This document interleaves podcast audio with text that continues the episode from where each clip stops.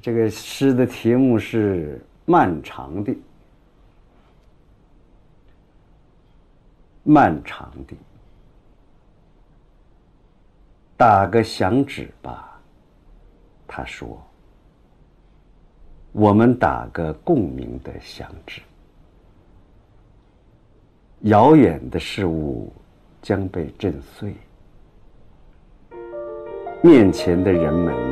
此时尚不知情。 Hello，大家好，我们是开塞露，欢迎大家收听本期的节目。本期我们聊的内容是最近的热播剧《漫漫长长的季季节节》，耶，好开心！对，好久没有这么期待每天看一集。没错，没错，我也是这个感受。现在我们是在我们新呃组装好的开塞露 Studio 里面，然后我们也有一面墙上面正在打着《漫长的季节》这部剧，我们也一边看一边跟大家聊。嗯，虽然你们看不到，但是你们可以听到我们我们聊得很开心。那咱们先说说这剧这部剧，大家是为什么来看的呢？哦，那我先说，行，嗯，我是在呃微信的短视频里刷到了他的广告，它是一个蒙太奇的混剪，然后剪的是呃彪子和王响两个人，一个姐夫一个小舅子的身份，然后两个人买这个套牌出租车，嗯，姐夫的智商完全碾压，然后帮他找到解决了办法，一下就吸引吸引到了我，我就到平台上去开始观看这这部剧。当我看到第一集看完了之后，我就觉得。哎，这个这个味儿有一股特别浓浓的辛爽导演的味儿，我就赶紧去看他的卡斯，果然是辛爽导演的作品。对我是跟你截然相反，因为我就是知道是辛爽的作品，外加是冲着范伟老师和秦昊、这个哦主演去看的，我觉得应该是质量保障。 对，对所以我就看了。票房保障，对，可我以一。方面是你们俩给我强烈安利，嗯，跟我说必须得看，我就在五一期间疯狂补课。另外，我是在你俩跟我说完之后，我在朋友圈上看到一个配音的朋友也发了这个片子的全套。呃，海报、就是哦，我们可以看到的，有很多每个人每个人有一个角色的画面，上嗯面还有一个小玩具，呃，比如有鸽子啊，有毛线球，代表每个人很对他很重要的一个道具。哎，我就想，这个配音演员为什么要发这个？那肯定是他有参与制作嘛。嗯，所以我也更想看看这里面他们到底演绎了什么。我也特别跟大家、跟这几位我认识的配音演员聊了一下他们在这里面参与的过程。一会儿我再慢慢给大家讲。那么首先我们来聊一聊这部剧的主创。呃，看来大家对辛爽导演都是有一定一定的了解，对吗？嗯，隐秘的角落，呃是的，对，还有嗯 Joyside，、对，前对，追我知赛道他前是期一的个手音，乐人，没错。所以也就是奠定了为什么这部剧里面的配乐那么好，对吗？ 不会做饭的厨子不是好司机，是吧？ 这差不多是这意思。所以，当我们知道辛爽有的这个音乐人身份的时候，我嗯们再看这部剧的时候，就会给他增加一种新的尺度，是吧？我们对他的审美就会要求更高。对我们对对我们衡量这部剧，呃，就更增加了一个维度。因为我也是非常喜欢音乐的人，同时我也玩这个视频剪辑。我在剪辑的时候就有一个特特点，就是我必须先找到符合我要剪被剪辑的视频内容的音乐对配乐，对对对，然后我再去根据它的节奏把视频素材应用进去。呃，很多国际导演也是这样做的。这是一种音乐思路嘛？就如果对他是一个音乐人，他可能在做这件事情的时候，他会用他比较擅长的思维方式嗯来思考。他会先想到，哎，这个旋律可能要配这样的画面更好。我在上学的时候拍作业，我也是这样。哦啊你看看我当时用的是秦皇岛。同时，这部剧的主创还有一个非常关键的人物是丁可，啊他是这部剧的整个的编曲。丁可这个人，我们初次认识的时候，他是，嗯，作为有一部香港电影叫《踏雪寻梅》，也是根据真实的香港的一个命案改编的。呃，丁可斩获了当时的很多影视剧创作呃编曲的奖项。放，你记得吗？丁可当时来过咱们台里。是吗？对，当时他获了这个很多奖项之后，呃，公因为公司宣传的原因吧，到咱们台里接受了一期访谈。那他是因为《踏雪寻梅》来的吗？是的，哦，然后后来他也在这个《隐秘的角落》里面也是他编剧，我感觉有点像辛爽导演的御用了。哦，嗯，而且《隐秘的角落》和我们现在《漫长的季节》里面主创人员，包括卡斯阵容啊，都有一些重叠，对，是的，嗯有点像辛爽导演的一个班底了。嗯嗯，而是且这他种感们觉也吧都是非常优质的演员，比如说像刘琳，她在这部剧里面扮巧云，哦，叫嗯巧云，巧对云对对，她也是很多嗯质量很高的国嗯产电视剧里面经常出现的演员。没错，嗯那正好，我觉得我们就就此重新聊一遍这部剧里面的演员吧，哪些演员对你们有很深刻的印象啊？我觉得对我来说是陈明昊马队长。对我也是，我很嗯喜欢他。那我是比较喜欢蒋奇明，啊哇，蒋对清明是小哑巴吗？对傅卫军，啊，嗯哦，傅卫军太出彩了，对，而就嗯且他的他的戏份虽然不多，但是令人非常印象很深很重要，就是剧里的狠人。毫无语言表达的狠人啊，能把这个角色树立起来的。对，因为现在热搜就是网络上会说他一个热搜就是性 张力，哇，对，就是他往那一块儿站，他就是很有性魅力，然后哦很吸引女性观众。是啊是 是那个是，意思。对，然后我当时在剧，我当时看的时候就想说，可是不是因为他是哑巴，话比较少，其实格外有魅力，很、哎很神秘。哎，放那你知道他这个这个演员是不是也是舞台剧的演员呢？他是演话剧的，啊，果他然演过，哎呦，我刚才还看了一下他的简历，有几部我还是看过的。蒋奇明讲起他的代表作话剧有《杂伴儿》《哲罗或沙拉》，遮罗霍沙拉，对，还有之前比较火的《宇宙探索编辑部》哦，哦，宇宙探索编辑部我也没来得及看呢。 《亲爱的小孩》里面也有他，但是我都没印象了。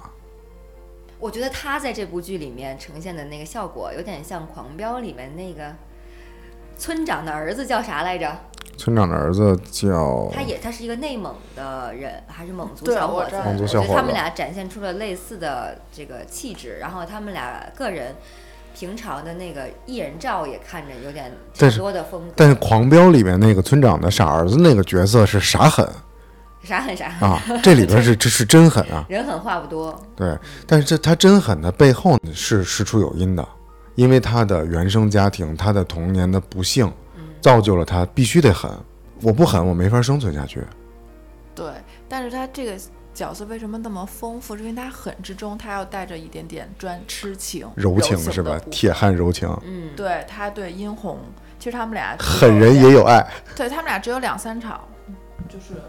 嗯，戏份并不多，对吧？对。但是有一个印象很深刻的就是他去找殷红，嗯，然后呢，殷红跟他说话，他特意把他的助听器拿下来，嗯然后在他耳边儿，哦，对，然后就感觉当时他非常细腻，嗯然后就我觉得比较满足女性 女性观众对一个像是有点像霸道总裁或者是非常内敛的一个男生的期待。会吗？我觉得，嗯，这两个霸道总裁啊，对呀、就是我想说，他两个的角色特点完全就是呃颠倒的。是殷红有点霸道总裁范儿，就很霸道。但是因为我们是全知视角嘛，我们看到过他在外边跟别人打架，对对但对是又，看到他对殷红很温柔。是的，作为观众，啊就是，他的这个反差特别大。我们女生都喜欢那种外面看上去很硬，感觉嗯心里又很软的那种人。嗯，但恰恰在这部剧里面，殷红是不喜欢他的。哦，殷红喜欢的，呃，也代表了一个典型吧。他殷红就是喜欢钱。嗯嗯，或者殷红也许在某对他有过一点点小情愫，但是马上就被现实给对，掐一定灭是了有这的点。小火花。是的，就是他殷红喝多了，在他的录像厅里过夜的时候，第一次见面，两个人四目相对。我不知道他们拍了多少遍，NG 了多少次，呃，但是呈现出来最终的效果就是少男的懵懂，就很明显其。蒋明奇在这部剧里的角色，这个狠人是没有谈过恋爱的，没有过情感这种异对异性情感的表达的，但是在夜见到殷红的那一刹那，他的情窦就初开了。嗯我觉得还有一点阴差阳错，就是殷红他会手语，哦，对对对，林红会手语啊、因为他之前好像在按摩店工作过，会有一些聋哑人，对他学盲了一盲些人按摩手语。然后我觉得是因为就跟刚刚爽说，跟你，嗯，傅卫军他童嗯年的记忆，他其实没有被太多人关心过，只有他的姐姐沈墨和他的兄弟。对，然后突然间他这个被别人很温柔的对待了之后，我觉得他的心就柔软了那一下对那一刻也是柔软的，其实我还想说沈墨，呃，有一场沈墨黑化的那个过程，嗯，我觉得她演的太好了。就这个小姑娘，她可能就是零零后或者九零后，很年轻吧，但她在那场戏里面，就是她把她的大爷，嗯悄悄地告诉她，其实某某某些事情是我做的。对，面对她那张罪恶的脸之后，她露出了浅浅的一笑，然后接下来我们以为，如果一个完全黑化的人啊，可能他就没有这么细腻的处理，比如说。他笑完了，很得意就过去了。嗯，但是在这场戏的处理上是，他经历了后面非常痛苦挣扎的心理过程，就是他又开始哭，嗯，哭的又泣不成声，又想笑，又不想哭，又忍着的那种很复杂的，大概有有十秒钟的戏吧，我觉得也就，嗯但是他表现的我觉得很到位，是这样一个年轻演员在这样的内容里面，我觉得是已经很出色的演出了。就是我们在这些年的国产剧里面根本就看不到的一种表演，对，其实我觉得是他，其实他演他大爷那个人也很出众，因为他有点儿阴阳怪气儿，笑里藏 刀。他这个气场虽然看着很和蔼，但他其实给别人的气场压迫就性，有很大的压迫性。然后我好像看了一个采访，就是王阳，嗯，就是演王阳那个角色的人说。他跟他跟那个大爷第一次演戏的时候，那大爷什么话都没有说，可能没有剪进去啊，就是只是对他耳边吹了两口气，就是一个比较挑逗性的举动，然后就产生了两个人之间这种压迫的张力。啊，对，就是这种很细微的表而且演。他的对手就是对搭戏飙戏的好，确实是，因为这个大爷这个角色确实让人觉有点儿恨的牙痒痒，但是他那种道貌岸岸然嗯演的，我觉得非常好。他不是，就是他有坏人的那一那一面，但是呢，他又有怎么说？他其实是在有用一种控制柔，然后对来表现出一种恶，是所以在他在所以在他用就是大力度有嗯张力的表演的时候，你就会显示出这个人更恶。他平常只用轻轻的，呃，摸一摸，呃，沈墨的领子这样的小举动来展现他这个细微的想法，但他在某一些瞬间爆发的时候，你就会发现这个人，哇塞，对，而且我觉得他演的更好的一点就是他不是纯，就是恶人，比如他是一个性侵者，其实他有的时候会不会让我们看到一个家长对于孩子那种控制欲？也对，啊也对，他里边不是说我，他不是只是单纯的性侵的人，他是作为一个家长，作为一个他的监护人，其实他会隐隐让大家觉得很阴森，就是可能即使我们没有遭受过性侵，但是我们有的时候会被一些权力压榨的时候，这种恐惧感。就是能从他、能从他的身上感受得到，我觉得这是导演想要的一种特殊的展现方式，就是当他在表现这个大爷的角色，呃，对沈墨的这种性侵的呃这种犯罪事实的时候，他通过一些简单的抚抚摸和触碰来表现的，但是也有可能因为放还没看完，后面有一场戏就是马队长。大概知道了案情的始末之后，他到了大爷的家里，对他进行，呃，有一点儿审问，审问，但是是不符合程序的这种审问。大爷爆发了，嗯马队长把他带到自己的车上，跟他说：“咱们换一个地儿聊，不在你家里聊了。你这么遮遮掩掩、欲盖弥彰，欲盖弥彰，也没有实话。我把你带到车里，我们换一个环境，在途中攻破你的心理防线。”这个时候，大爷确实破防了。嗯，他张狂的那些台词，呃，是说那又怎么样呢？就是类似于这种感觉。反正你现在也没有证据了，死无对证，你又能把我怎么样呢？我就是性侵了我收养的这个血亲，我就是做了这些事儿，你们又有什么证据呢？他是在，嗯，导演是想把情绪、观众的情绪积累到这个瞬间，引发对他强烈的恨。但是恰恰为了引发这个，前面就是轻描淡写的，让你从这些很小的、细微的细节处去参详到，其实大爷是整个这个惨案的始作俑者。哦，嗯而且他和沈墨之间的关系，我觉得除了是加害者和被害者之外，他们嗯其实中间有一个、有一所谓的亲情，但可能是比较畸形的亲情。呃，比较扭曲的，对，因为大爷他最后有一个执念，为什么最后大爷死了？是嗯为什么害死他？其实因为他讲过一句话，他说沈墨死也要死在我手里。啊，对对对，对，其实这也是大占家的有一个欲执念，他的占有欲，他和他们之间关系完全，嗯，就是很纠葛嘛。嗯，所以我觉得大爷他这个人物就变得会立体一点，他不是只是什么恋童癖啊，或者对说一个对什么色狼，他可能对沈墨，对是不是对于纯洁的东西，他有一个偏执和执念，嗯因为他因为沈墨后来被怀疑他好像被别人性侵的时候对，他其实就是反应很大，就他不嗯再、不再不再纯洁了。嗯，破坏了他的璞玉。对那我很好奇，为什么他们家大妈对这件事情总是坐视不管的样子？对，这也是我想说的。这可能就是现实生活中一种存在的现象。对，呃呃，像剧里面的那个年代、那个时代特点背景下的女性，可能都有一种嗯这种坐视不管依、这种附麻木麻木。因为我觉得她可能是她可能是一个家庭主妇，她要依附这个大爷生活下嗯去。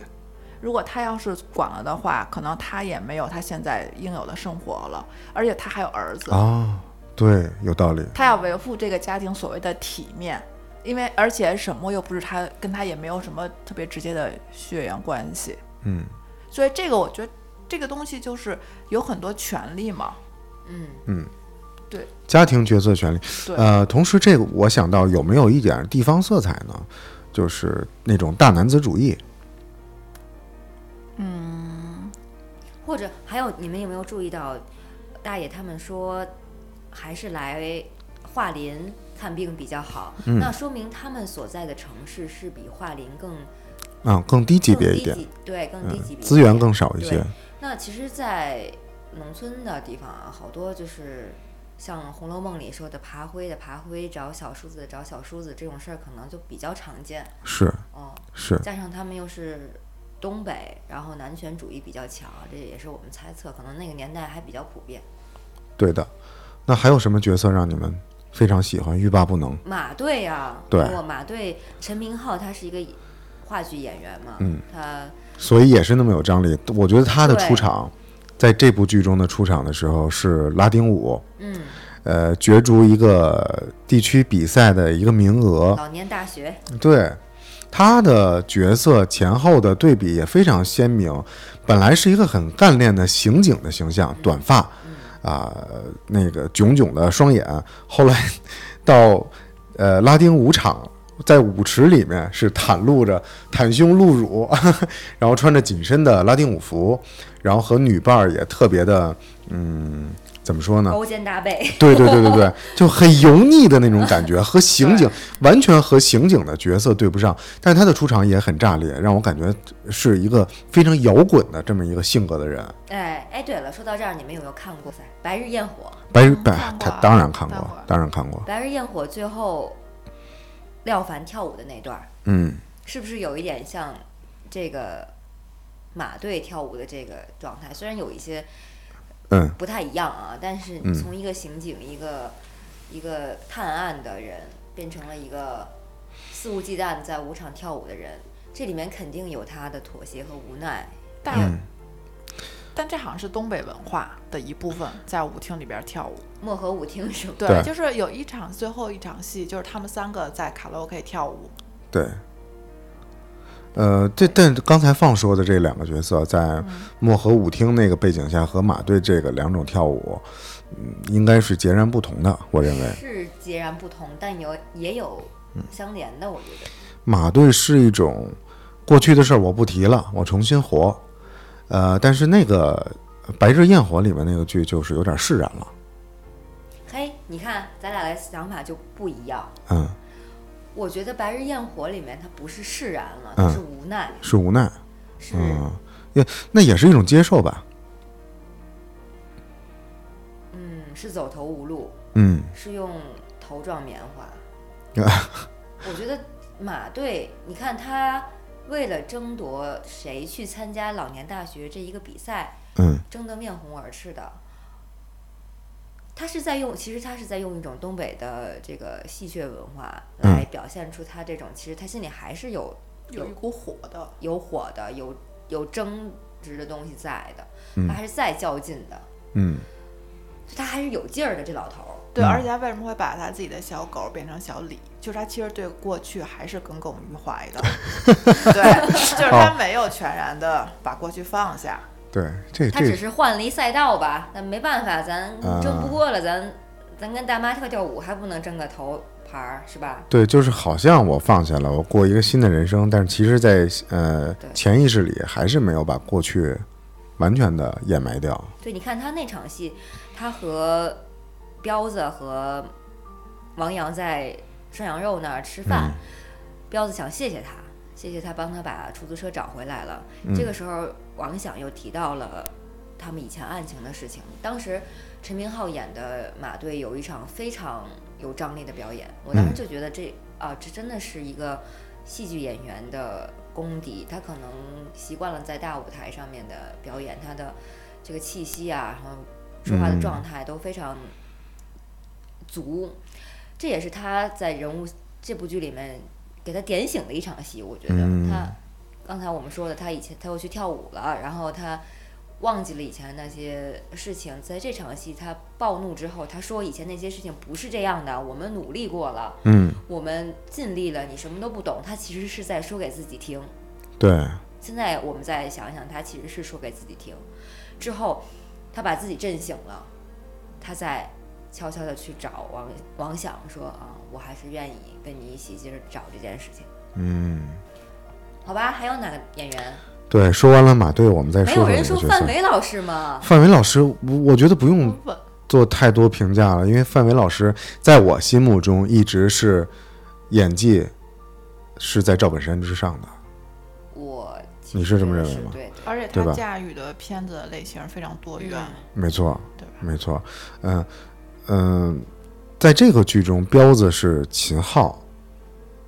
来饰演哎，的其，实一开始我没看出来那是秦昊，我也没看出来，是他是特意增肥了吗？还是化妆的？增肥，真的呀，嗯，太厉害了，一开始我觉得这个演员长得有点像秦昊，嘿，嗯，后来发现哎，好像就是，但我但你说这个增肥，他是不是其实是分了？呃，不同的年代，他他年轻的时候好像还没有那么胖，应该有一部分的化妆吧，因为我觉得他在演中老年的角色时候，那个肚子有点假他是个糖尿病嘛？啊、要对对对现在他对已，经是糖尿病了。嗯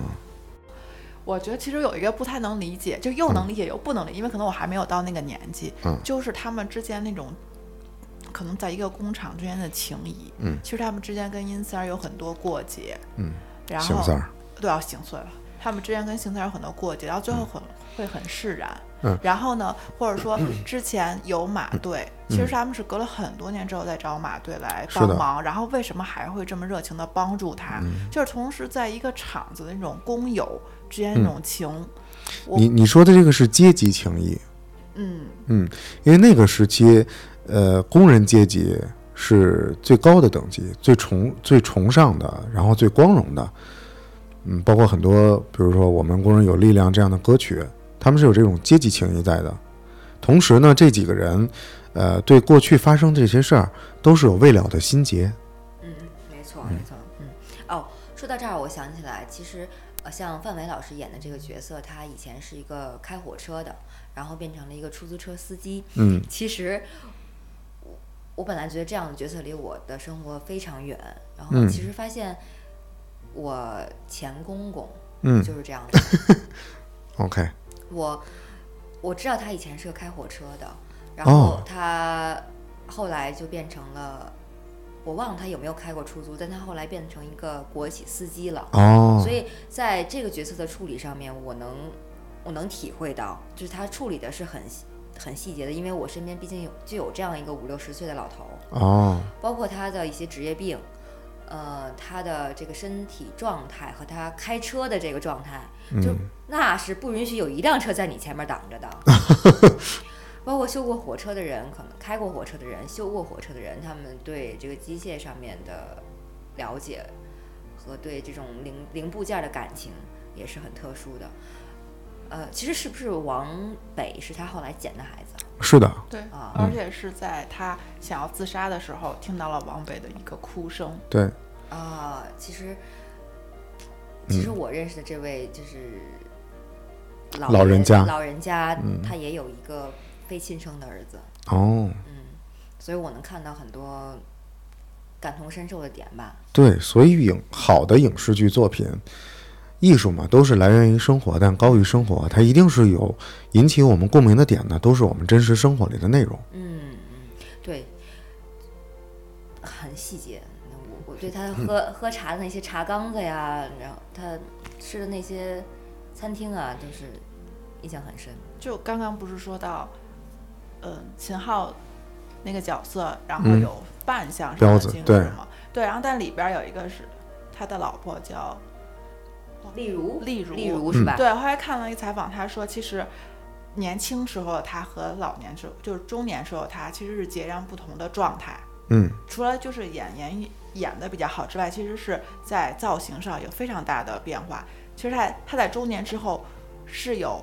设定是他有整形的，哦他，的鼻子和下巴其实都有整，所以在化妆的时候他有做了假体在外部。嗯嗯然后外加有一个很细节，就很东北的，就是他纹了、纹了眉毛，纹哦了全眼线， 半永久对，半永久。其实而且他他那个纹的就是那种比较绿，有点偏绿色的，哦就是很有那种八零年嗯代、嗯九零年代那种时代气息。哦我感觉我们的长辈其实都有纹过类似， 对，所以这种半永久式纹眉确实是那个时代的时代特色那是永久纹眉啊永久现在叫半永久了。啊、对我，因为刚才盼说那个眉毛可能是青色的，我就想起我有一个嗯大妈啊，现在已经仙逝了，她就是那种后来永远都是青眉。对，而且他当时会做画眼线，眼对线也是全纹包的对哦纹的青色眼 线。哇，你看你们女生看的好细节啊，这些我就是我注意不到的点。而他当时那个那是很有年代特征的，烫是的头发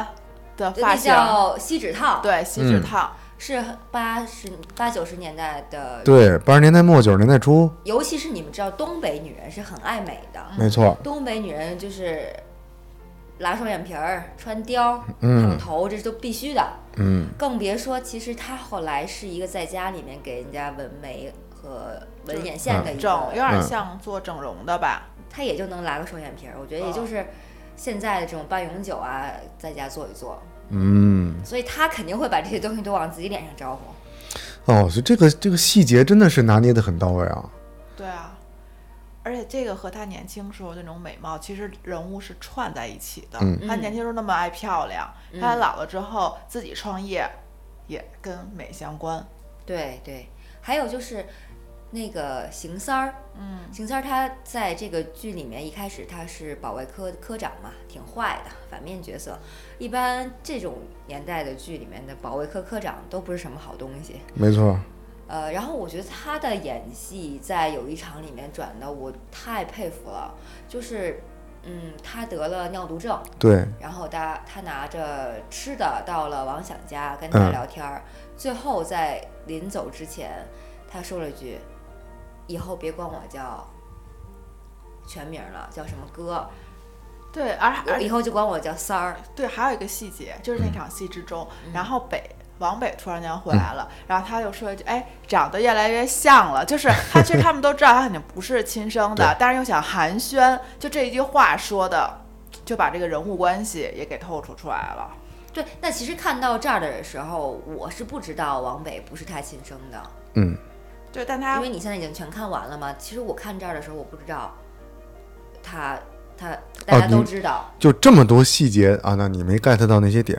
你还没有还没有意识到他是一个领领抱养的小孩儿。我能意，我能在感觉这个孩子的身世可能有一些特殊，嗯，难不成是二老婆 生的？是吧？大老婆感觉也生不了了吧？这个身体也不太好，所对以我觉得这当个然孩子的身世肯定是有一些嗯特点，包括哎，有一场戏你们记不记得？一我当我其实就想说，他每它在每一个结尾的时候都会有一个很精妙的处理，嗯比如说用用一些镜头语言，嗯就像有一场在呃玉米地里面的嗯戏，王想骑着自行车嗯带着一个孩子，哦，那他的梦境，他先叫羊，说爸，你觉得我是、你猜我是谁？他说嗯对女羊儿，哎呦，不对，对，是北，是北，嗯呃，再一看是一片虚空，对，这个其实是暗示了，啊也是一个很好的这个引子到下一集。是的，所以可以看出来，整个这部剧的创作手法都和一般的我们过往看的那些，呃，小鲜肉演的一些国产剧都啊不同当，然，对对对，又有内涵，然后包装的又好，服化道也非常用心啊而。且这用个心了这的些细节其实和它的的形式有很大的关系，就是因为它是悬疑剧，所以大家特别想找到一丝蛛丝马迹，能不能嗯对和案件相连在一起？对，有一点儿对玩那个密室的感觉，嗯，不断的从里面找密码，破解出，呃，走出这道门的钥匙。对，然后你没有看到最后的时候，然后你一直都一直都在猜想。其实刚开始的时候，我还在猜想傅卫傅卫军和沈墨之间的嗯关系是什么。对，对我也，然后我也也是大家没没有错没错嗯有对，然后会想说他们俩难道不会是情敌，然后因情杀害？就是你会有很多联想，然后对到最后一步一步揭露。对，所以说他这个手法真的用的很精妙。就当我们所有人都猜测这个女主跟傅玉君到底有什么剪不清理还乱的关系，结果人家是亲兄妹啊，亲亲亲姐弟。嗯而且是通过王阳的嘴说出来的。嗯，到那场看电影看《泰坦尼克》的时候，我好紧张啊！我就怕后面那个小哑巴过来一一下就把小哑巴王阳给干死了。嗯 怕他们撕巴起来是吧？又怕看到是这种情节，但是又想看到那种冲突的画面。对对，嗯，其实我觉得就是出乎意料，又在情理之中。好的戏剧张力和戏剧表演，就都是需要有这这做到这两点的。我们可能感觉这俩男孩儿哈，嗯，各种的关系都有可能，最可能的就最一般的，我们就会想到。情敌，哎呦，我这个东北口音怎么都被带出来了？看这句话，最一般的， 对，我觉得这个作为悬疑剧有一点很好，就是它没有烂尾，就嗯它很合理的话解释了。对，就我们可能会猜测那个人会可能不是沈墨，有一嗯个猜测。然后即使是啊，你想到了结尾，但他把为什么不是沈墨、中间这些纠葛，其实他处理的非常好。嗯对，而以以至于最后的那个悬念，王阳为怎么死的，嗯其实我觉得也没有让大家失望。确实是。对对，所以我想说，王阳真的是一个诗人。他在这个这部剧里面，在呃最好的年纪，最追追逐梦想和爱情的年纪，嗯，怀揣着自己的所有的憧憬、希望，然后把生命终结在那一刻了。嗯，我觉得这个其实跟很多，我觉得跟原生家庭有很大的关系。嗯就是王阳不会跟他不会跟沈墨走，原因是因为他真的有牵挂他的是的父母，他们可能之间有一些小的冲突，但对你说本到质上是嗯有爱存在的。没，错，你说到这儿有一个情节，放不知道注意没到，注意没注意到？呃，范伟老师演的角色王响，他有一件红毛衣，嗯嗯嗯，是王阳在歌舞厅做适应生拿到的第一个月工资给给他他买的，的。嗯嗯他一直穿，后来他还红配绿着穿，对看到了当王北要去北京考试的时候，那场戏的时候，他就对穿着那个红毛衣，然后北呢，其实是一个内心很敏感的孩子，他也意识到他呃养父身上穿的这件红毛衣对他的意义可能非同凡响，但是他还是用自己的呃在超市打工赚的钱也给爸爸买了一件红毛衣。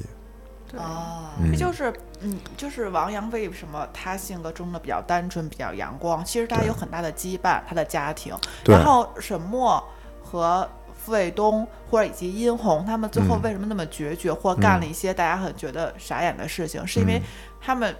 就是不幸家小孩出生的人嘛，对，嗯他们之后没有那个东西牵引着他们。对对啊，对，这会儿让人看着也觉得很残酷。对，所以傅卫军的狠不是没有原因的，他是就是被逼出来的。嗯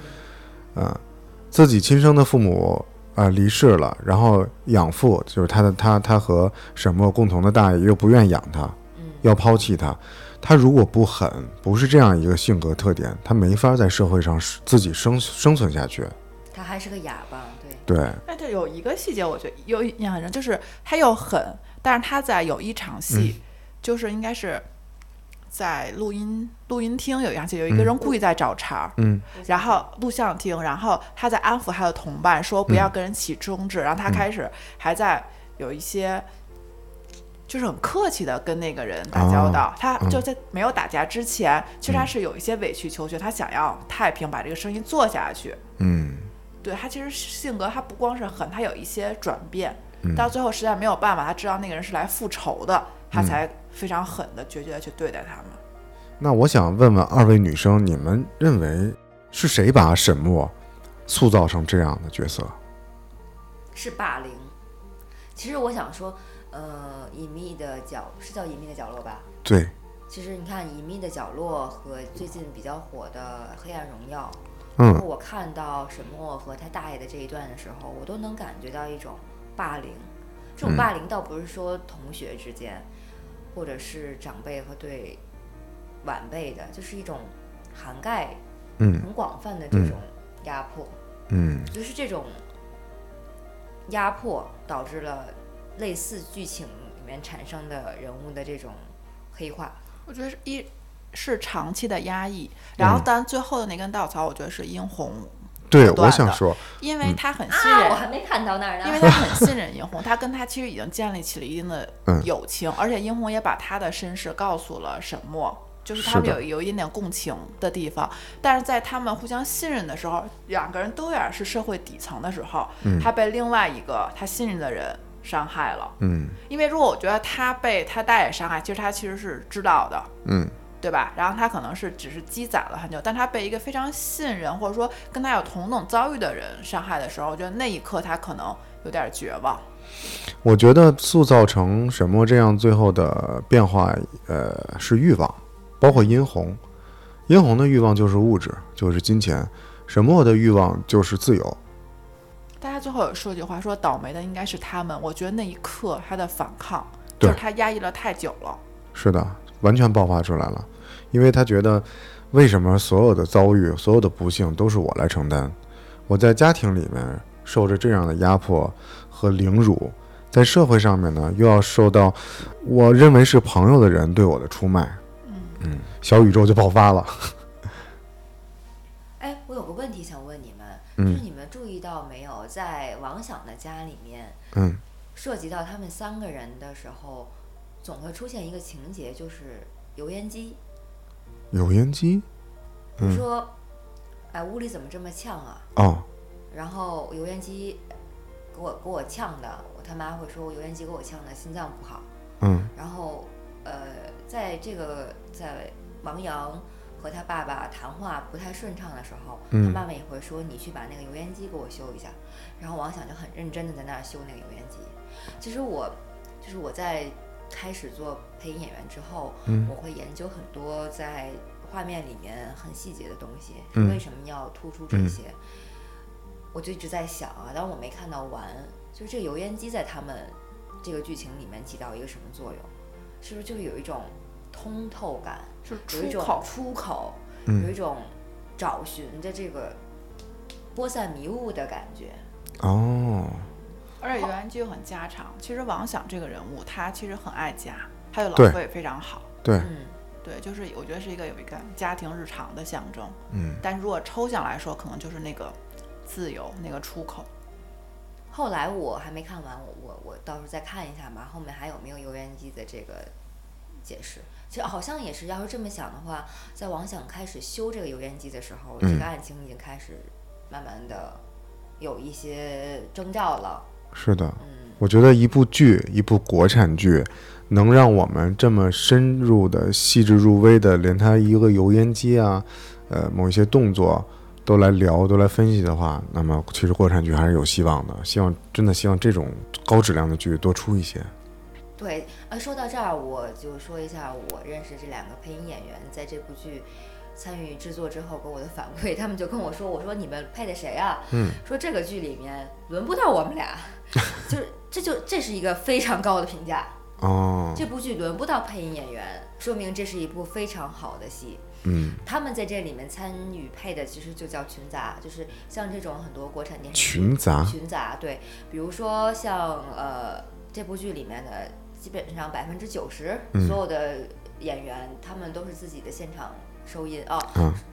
此此外，就是他们现场录音的状态也是很好的，现场收音很好的，嗯包括演员的台词也是非常好的，所以需要后期来补的东西特别少。嗯然后我就问问他们，我说你们都都录了啥？说比如说有一场戏是他们在 KTV 里面唱歌，嗯我认识两个人啊，其中一个人是江西的，嗯他在这个他就说他在现场表演那个 KTV 里面唱歌的南方人，哦嗯，就是要在棚里面重新唱一遍这个歌，哦可能会跟殷红搭戏吧，我忘我忘了。另哦外还有就是。另外一个我的配音演员朋友，他是东北人，嗯我说我说嘿，这这次你们东北人可厉害了，有嘿发挥的地儿了，嗯终于有发挥的地儿了，让我去，我可能大哥我都我都我我都学不出来对对对，没有那味哪哪儿嗯劲了。儿播是吧？我都说不清楚。我觉得这种东北文化的复兴，包括方言剧在一些国产电视剧里面的展露，可以让各种语言的表达能力、表达方式吧，就又嗯展现出新的面貌，也也能让东北的演员们在这里面有更多的发挥空间。就是呃，插一个小的话，就好像在看，就是那个港商，嗯他的嗯配音应该是蒋奇明配的，因为他是广西人。哦，啊，对，然后他的粤语也有一点点，就是哦有点也有普通点话涉的猎那种啊粤语。那你怎么知道是他配的？他好像后来配音演员有有有说，就是那个职职务表之中有写。哦，OK，嗯哦，就是说又把蒋奇明写到了最后的配音演员里对面。对对哦，是，其实我是很注意每部作品的字幕的，我想看一下这字幕里有没有我认识的人，嗯呃，包括就是采访也是，我想看看写这篇采访的人我认识不认识。哦，对，你是根据相对职业跟病自身的相关 性，我对是一定要看看，呃，他的音乐啊啊、有用了哪些乐队，嗯然后在在我这个浅薄的从业经验中啊，对我自己的这个训练，就是我会看更多的细节，我会在。因为你不知道，有时候配的时候你不知道他们都说了啥，演的啥，怎么回事儿，那你只能通过一些现场能看到的画面、一些细节来来猜测后面的走向，比如说什么样的光会给共产党人之类的，包括他们这个油烟机的事情。啊，就是刚刚有提到提到东北，其实现在有很多文学和叙事都是以东北为背景的。我觉得一是嗯有东北文化大家比较了解，还有一点其实它真的是一个时代根据时代转变的一个城市，对，对它从开始非常的复兴兴旺，然是后的到慢慢的随着。我国重工业的发展， 到慢慢的衰落，它其实是能起到一个，就是在个人命运上，其实它会有一个转折和嗯从由盛到衰的这么一个过程。嗯，对，抛物线式发展，嗯，这是我最近看到的一个词，就哦描述东北的发展，就是低起高中，然后低低走，其实我们从这部剧也可以看到出，呃，其实东北文化在影视作品啊，或者把它演绎出来，不只有赵本山他们那一种演绎方式，也不只有这个东北没错，刘老是吧？刘老根儿大舞台啊，这一种演绎的方式，并不是我们更贴近生活的，就像我们呃《漫长季节》里面秦昊演的角色这种普最普通的出租司机，最普通的生活。呃，他会呃一边追查这个套牌车的嫌疑人，一边帮他的姐夫买买根油条，问他吃不吃，就这种最生活化的内容。嗯，那个鸽子拉屎掉在他手机上了，他扒拉了一下，然后闻了闻， 苞米喂多了，对啊，这就是一种东北特有的幽默嗯嗯，在里面。我以前很烦，就是春晚上面的那些东北的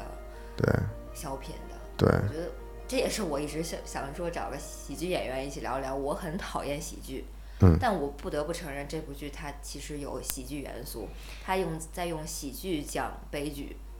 是的。嗯，所以我觉得这他们他让我对东北所谓东北喜剧有了很深刻的改观。但其实刚刚说的，嗯，刘老根儿，他虽然是有一种很戏谑，但他其实讲了非常多的人情世故。就对嗯是东北人看他们会可能更感同身受，就是很细节的那些部分和人和人之间的那种关系。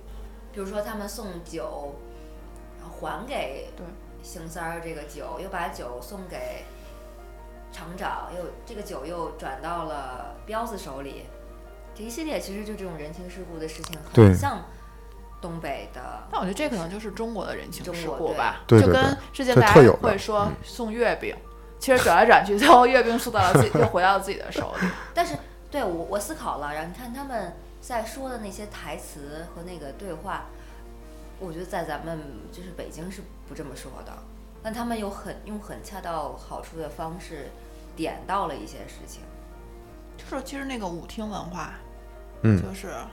也是很东北。我们之前说的，嗯，其中是巧云下岗，嗯，下岗之后他去舞厅做侍陪，就陪酒。三陪，对，但她其实她的丈夫会嗯去接她嘛。对，可能现在在现在看来，或者在别的地方看来，这是一件非常有点不难以耻理解的情事儿对对对对但是我觉得好像在东北文化下，其实下岗之后，其实就是为了谋生嘛。嗯，那说回到剧本身，它的我们刚才说了，它很多的创作手法，包括一些细节，嗯，让我感到非常新颖的是它的时空蒙太奇嗯，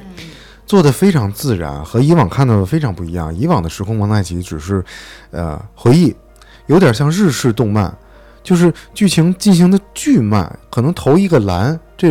这球进没进，要需要五集去展开，因为这五集里面会有所有主角的儿时的回忆。但是这部剧里面的蒙太奇就非常自然的，比如说王响有一句台词啊，某一个故事，哎，当年那个你怎么样？啪，就转回到二十年前的画面。导演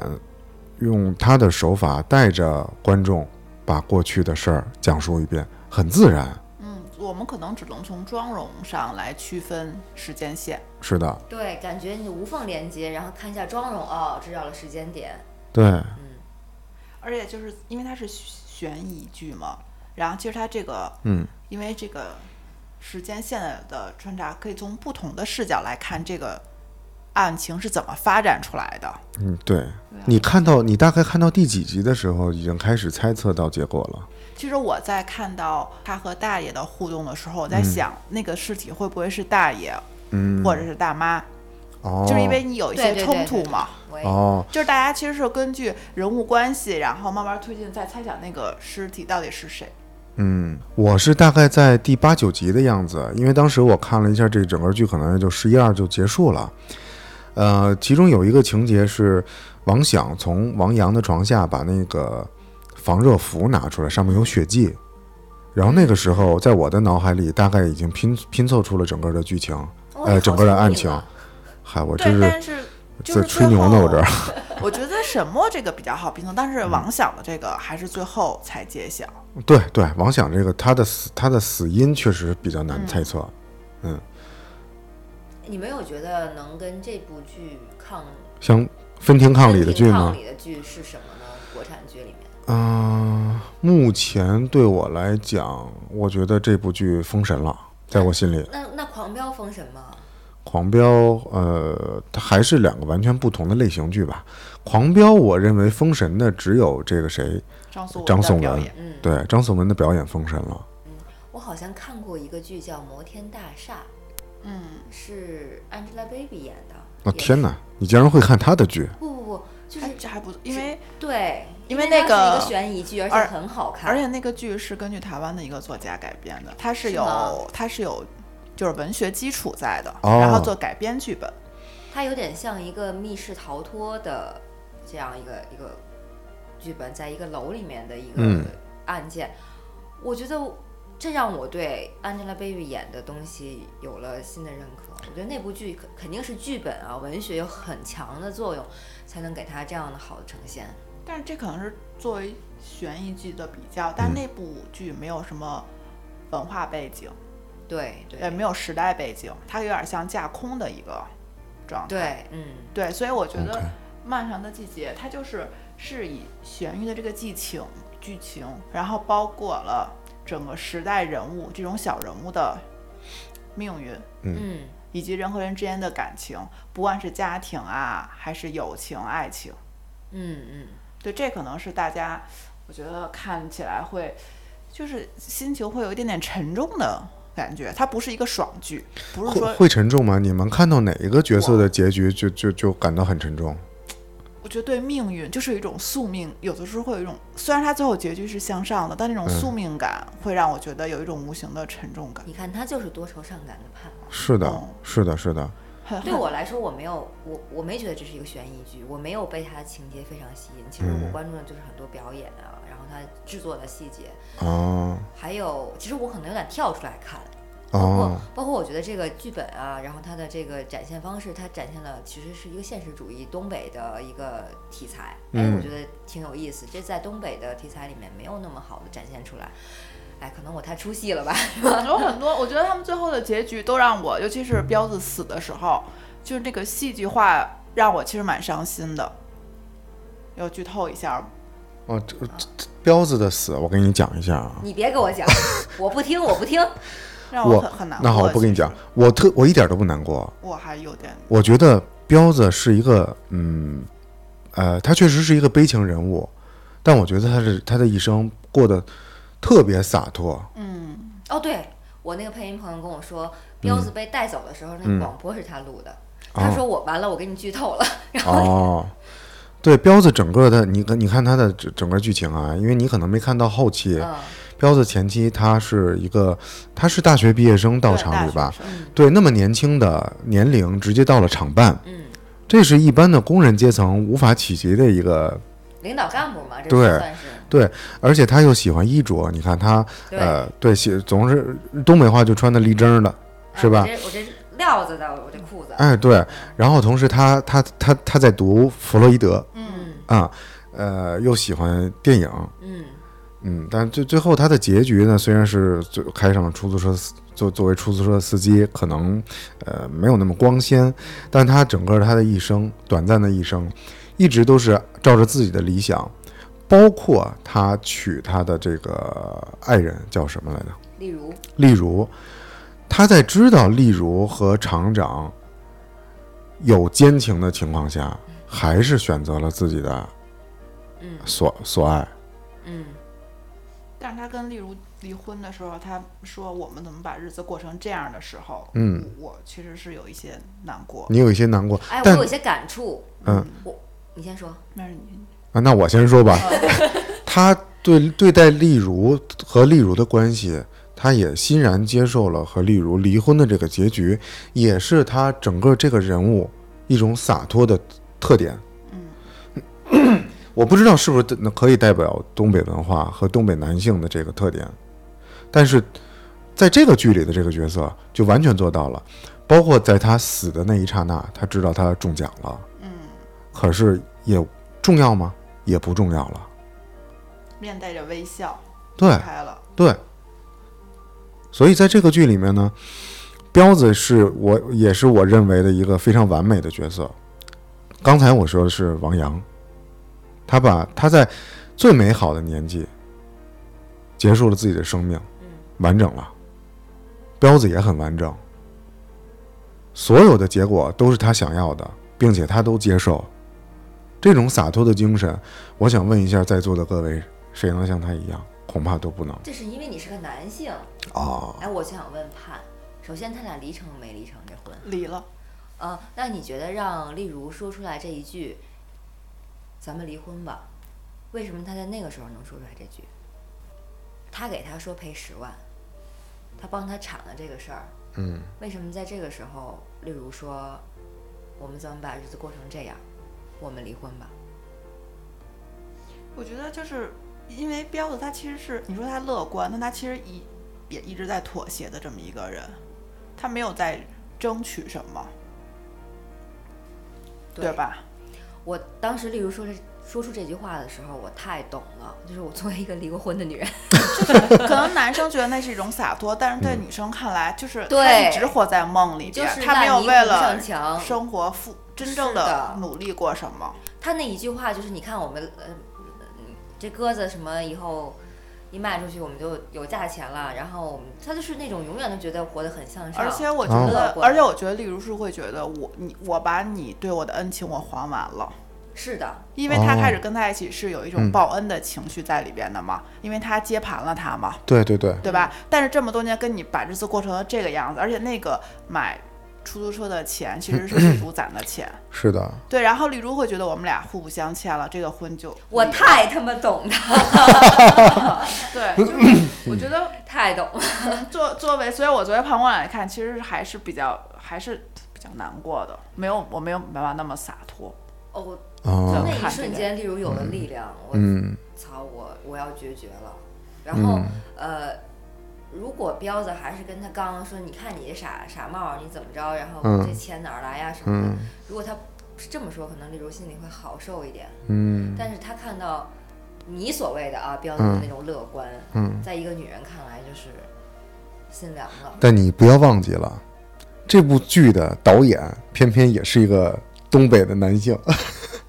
所以我觉得我应该是 get 到了他想传达的东西。那我 get 的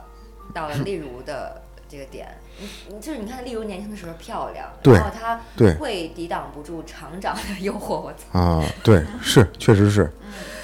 嗯，她她可能心里并不爱，嗯。并不爱彪子，是的，哎，这个到说到这儿，我就有一个，我就有一个问题，那她为什么要嫁给彪子呢？你们作为女性视角来分析一下这个事儿她需要，因为他当时被厂长的夫人不是揭发了吗？啊，对对对，对，揭发他一定要找一，在那个时代他一定要找一个人嗯正经的结婚，然后正好彪子是可能在那个时候是追求他的人之中，他觉得更体面的一个吧，哦，我我是这么认为的。就是彪子是一个挑不出毛病的小伙子，嗯你看他哪儿都没硬伤。那我为我他觉有得什么爱我为什么不选他呢？我觉得他特别像《奋斗》里边的华子，天哪，这这这个《奋斗》你都看过？华子比他好多了。就是很像，有一点点华子是文章演的那个吗？不是不是是朱雨辰，啊，朱雨辰我很喜欢，嗯，嗯我觉得他就有一点点像，就是你可能挑不出什么毛病，又很乐观，但是你也说不太上上对哪儿好，对或者说不欣赏他这一派的人，就是看不出他的好来，嗯，嗯。嗯，他就是个他是一个纯好人，所以到目前为止呢，我们聊了这部剧的主创团队，呃，拍摄手法，呃，人物和角色，但是我们还有一个非常重要的内容没有聊，没有聊到，没有聊透，就是这部剧的音乐里面使用了大量的乐队的乐曲。举个例子来说，在最后一场戏又要给你剧透了，王北抱着自己的养父王响，在火车到前面的那场戏，呃，范伟老师有一句台词：“下雪了，这是过去的雪。”紧接着，背景音乐响起了一首后摇滚。我对后摇滚的认识是，当摇滚的歌词无法表达情绪了之后，就加入了很多空间、混响、emo 这样的效果器来烘托情绪。这个时候，后摇的音乐响起，嗯，画面上的配合呢，用了一组升格镜头，也就是慢动作，把所有的重要的角色人物又演绎了一遍，烘托他们的人物个性。虽然已经被你们剧透了很多遍了，嗯我我还是挺期待看的。目前来看，从我看到的过看到过的这些集来看，每一集的结尾的音乐都是不一样的。有的时候一些重点的歌词会显示出来，嗯嗯可能也是对下一集的一个预告和这个伏笔，嗯，哦，其实我想到了有一集，那集里面出现了一个小配角，但是任素汐演的，嗯，她演的就是冷面店的老板娘发现了尸块儿，好像那一集的最后的音乐是她有一个类似念白式的唱词，好像是她本人哦出的声音。我想问你们，你们觉得你们最喜欢的异性角色是谁？在这部剧里，异性角色我一定要聊一下，就是刚我们整个前面的过程都没有提到过一个人物，王阳的母亲。嗯，她代表了我们呃父辈、父一辈、子一辈，就是整个一个时期的人物缩影，就是中国式的妈妈。她整个的人的一生就是活自己的孩子，活自己的老公，这就是他们的精神支柱，是他们所有的希望和希冀。这个希望破灭了之后，那么我的自己的生命也就终结了。呃，我最吸引我的异性角色还是傅维军，我觉得啊，我觉得和他对应的一个角色其实是黄丽茹，就是这两个角色，一个是黄黄丽茹在年轻的时候，她是一个特别艳丽明艳的一个人，然后傅卫军他是比较暗淡的人，两个人就是截然不同的性格和呈现方式，但他们俩同样都非常具有性吸引力。我觉得在这个剧中，他们两个是非常吸引人的，和感觉是和其他角色有点不一样，是有一点发光，更能吸引异性的两个人吧。另外，女性角色我还是挺喜欢沈墨的，她演的很隐忍。嗯嗯，哎，我觉得这部剧很多的人物角色也很像美剧，像王菲。嗯，有一种感觉就是，是不是我们中国式的王菲剧要崛起了？你说到中国式的网飞剧，嗯，我必须要夸赞一下，像爱奇艺啊，还有腾讯这种平台。比如说爱奇艺，我最喜欢看的就是《迷雾剧场》。嗯， 《迷雾剧场》里面的剧，嗯、不能说个个都高分吧，但是都比较出彩。然后里面也涌现了一批像廖凡，啊、还有像辛爽导演这样的人才。嗯嗯，所以真心的希望我们的国产剧也能腾飞，呃，在国际地位上，在国际上也有一席之地，因为在我们的心目中，美剧、英剧、韩剧、日剧都各有特色，也包含台剧。呃，目前来讲呢，嗯，有可能有没有可能辛爽老师这部剧就是一个里程碑式的作品？我觉得如果要突出我们的特点的话，一定要有地域文化的突出，不管是东北、北京、广东各个省市，就是把我们的这种本土的文化凸显出来，然后再加上呃编剧的技巧啊，然后各种工业流程加进来，这样才能凸显我们的特色。就是刚刚爽说到最后的那个结尾，最后字幕出现是说向前看，别回头，对，是充一种充满非常有希望、有力量。但对我来看，它不是这种打鸡血的这种非常正面。就它虽然说的是很正面，但是因为前面有烘托后摇，然后烘托每个人的命运色彩，就是这种希望有点像英雄式的，就是我经历了过这些悲剧和经历，但我依然要往前看。嗯，它是有不光是个人命运色彩，也有时代色彩。我觉得在《漫长的季节》里面，最后升华主题的这个，呃，让我们观众都向前看，不要回头，也是一种悲剧式的一种劝说吧。他在向人们诉说着，呃，任何的人生的过往，不管是精彩的或是悲剧的，你都没法回头，你只能向前走。啊，接不住。接接不住了，那就既然接不住，那我们这期节目就在这种。我太饿了，东北菜在楼下等了我 们四十分钟，好了，那我们去吃饭 了。本我期们节去目吃就东这北样菜了。了。 OK。那我们一二三，搭班儿。爸，你看，下雪了。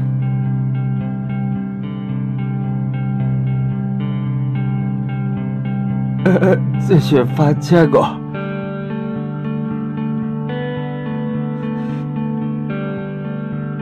这是从过去来的。